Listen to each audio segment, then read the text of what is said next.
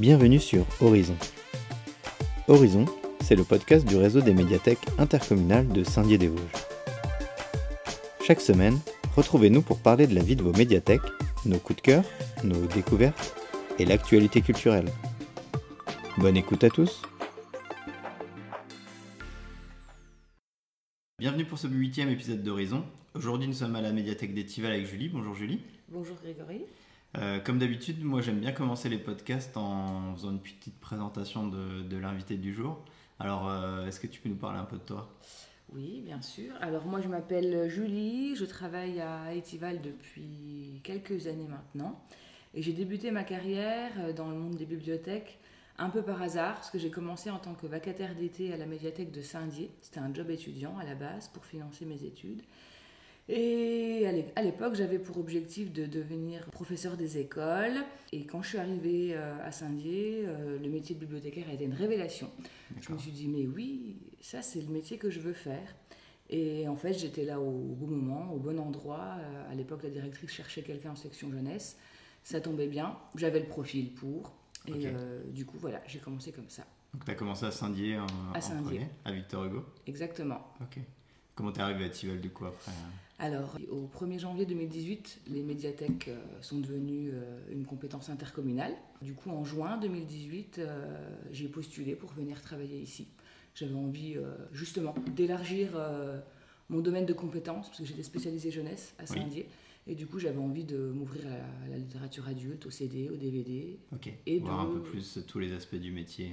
Exactement, et aussi de, comment dire, de changer de, public, de, territoire. Euh, ok. Puis en plus, en partant du souhait d'être professeur des écoles, on retrouve quand même ça dans la médiathèque, avec les médiations euh, avec les écoles et tout. Euh. Exactement, mais auprès du jeune public, du coup, c'est vrai que c'est quelque chose. Je, dis, toujours que c'est quelque chose d'inné, de savoir s'occuper d'enfants. Ça s'apprend, mais c'est aussi quelque chose en soi. Et, et, du coup, moi, c'est vrai que j'aime bien le contact avec les gamins. D'accord. Euh, à Etival, du coup, euh, c'est quoi tes missions ici, toi? Et ben, La polyvalence, justement, euh, l'accueil du public, évidemment, mais aussi du coup la gestion des fonds adultes, des fonds jeunesse, des CD, des DVD.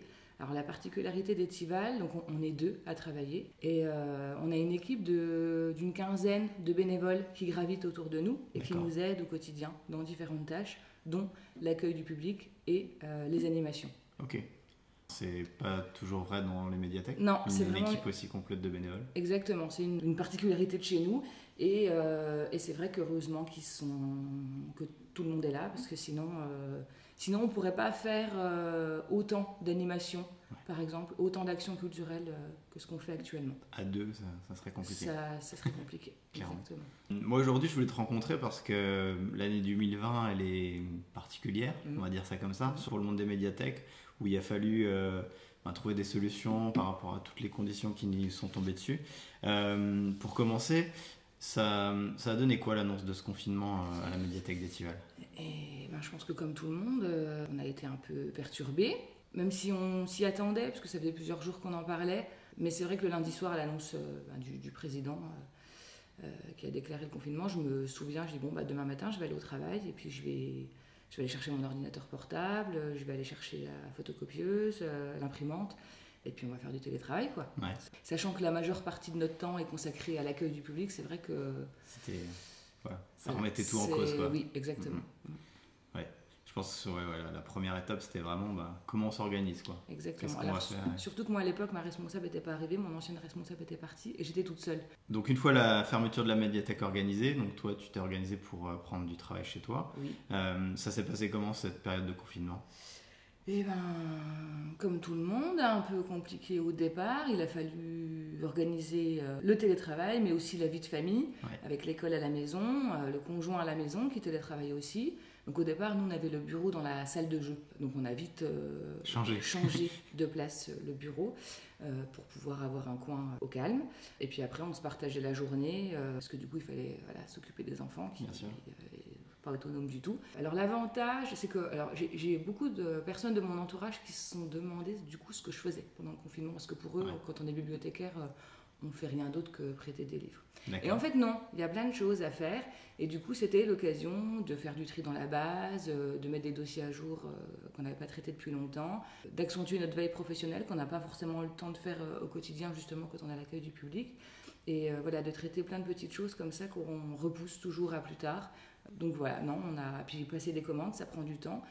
choisir des livres, ça prend du temps recouvrir des livres, ça prend du temps aussi. Donc euh, non, on avait de quoi faire. Tout, tout, ce que tu faisais un petit peu par-ci par-là, que tu casais dans des, des petits trous, ben là, au moins, ça, ça permettait de faire des choses un peu plus concrètes et plus poussées. Quoi.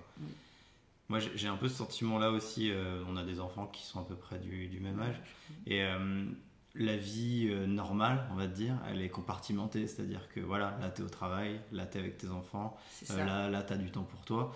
Et en fait, là, ce confinement, je trouve qu'il a un peu tout mélangé. Mm. Et en tout cas, euh, ben, mentalement, c'était compliqué de, de, retrouver des places pour chaque chose et tout se mélangeait un peu. Et c'était un peu ce sentiment-là qui, qui, était Surtout compliqué. qu'on ne savait pas combien de temps au départ ça allait durer.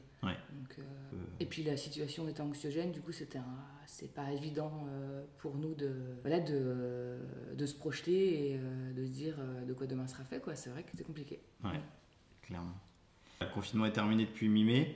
Euh, malheureusement, les médiathèques du réseau, elles n'ont pas retrouvé un fonctionnement classique parce que au niveau conditions sanitaires, ben voilà, on ne peut pas faire encore ce qu'on veut. Ça donne quoi le service pré-emporté à Etival?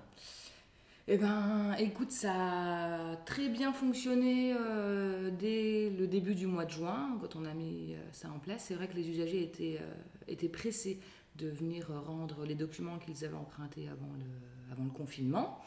donc on a eu beaucoup de retours, les classes aussi, les enseignantes qui sont venues ramener les livres qu'elles avaient empruntés avant le confinement. Et là, depuis, je dirais, le début des vacances scolaires, on est à l'équilibre entre euh, ce, qu'on, ce, qu'on, ce que l'on prête et ce que les usagers nous rendent. Euh, on prête environ 100 euh, documents par semaine, sachant qu'on a voilà, des horaires de drive mercredi, vendredi 14h, 18h et samedi 9h à 12h. Et, et, du coup, on ne peut pas dire que ça ne fonctionne pas. Ça, ça fonctionne quand même plutôt bien. et les usagers sont ravis de pouvoir nous demander euh, conseil. Parce qu'au départ, c'est vrai qu'on s'est dit, mince, euh, euh, voilà, ils ont l'habitude de choisir eux-mêmes, de vagabonder dans les rayons et de, prendre au gré de leurs envies ce qu'ils voient sur les étagères. Là, non, il a fallu, et il faut encore d'ailleurs, nous faire systématiquement confiance.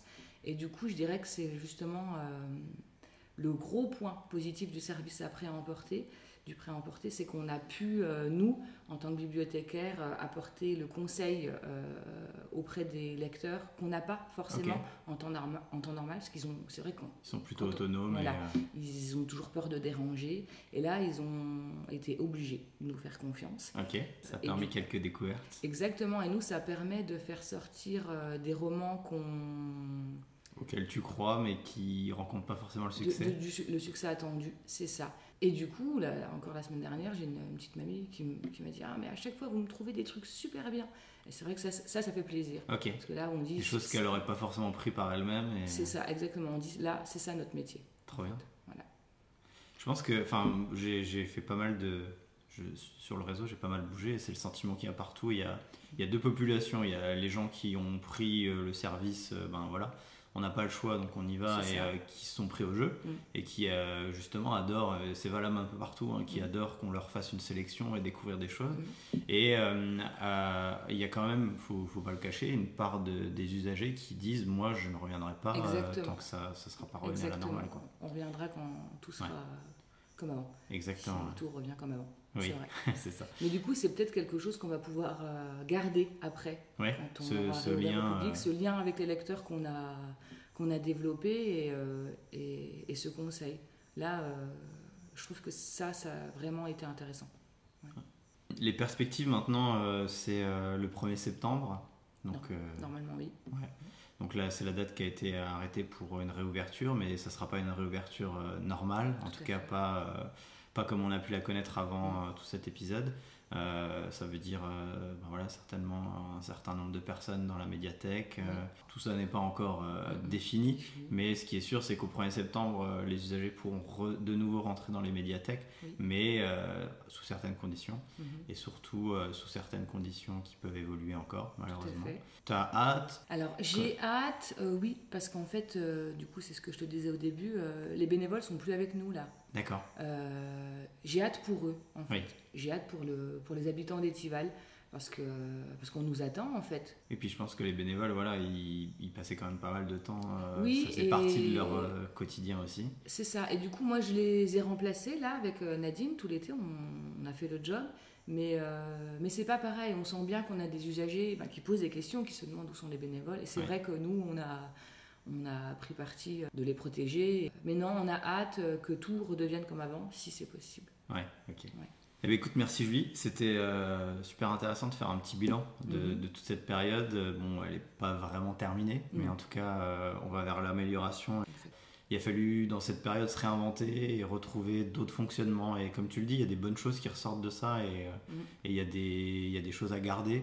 Euh, il y a des gens qui disent le service après emporté, est-ce qu'il va continuer mm. euh, Donc c'est une question aussi qu'il faut se poser. Mm. Donc voilà, c'est ce qu'on est capable de faire aujourd'hui dans les médiathèques, c'est s'adapter tous les jours, même face à des situations comme ça.